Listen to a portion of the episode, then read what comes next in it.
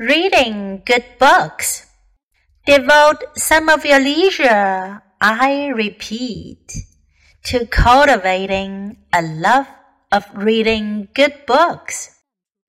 Fortunate indeed are those who contrive to make themselves genuine book lovers. For book lovers have some noteworthy advantages over other people. They need never know lonely hours so long as they have books around them.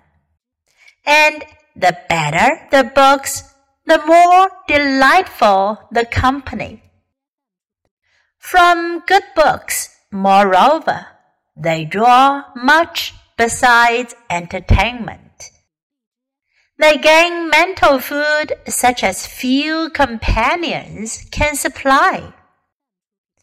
Even while resting from their labors, they are, through the books they read, equipping themselves to perform those labors more efficiently. This, albeit they may not be deliberately reading to improve their mind or unconsciously the ideas they derive from the printed page are stored up to be worked over by the imagination for their future profit. Devote some of your leisure, I repeat, to cultivating a love of reading good books. Fortunate indeed are those who contrive to make themselves genuine book lovers.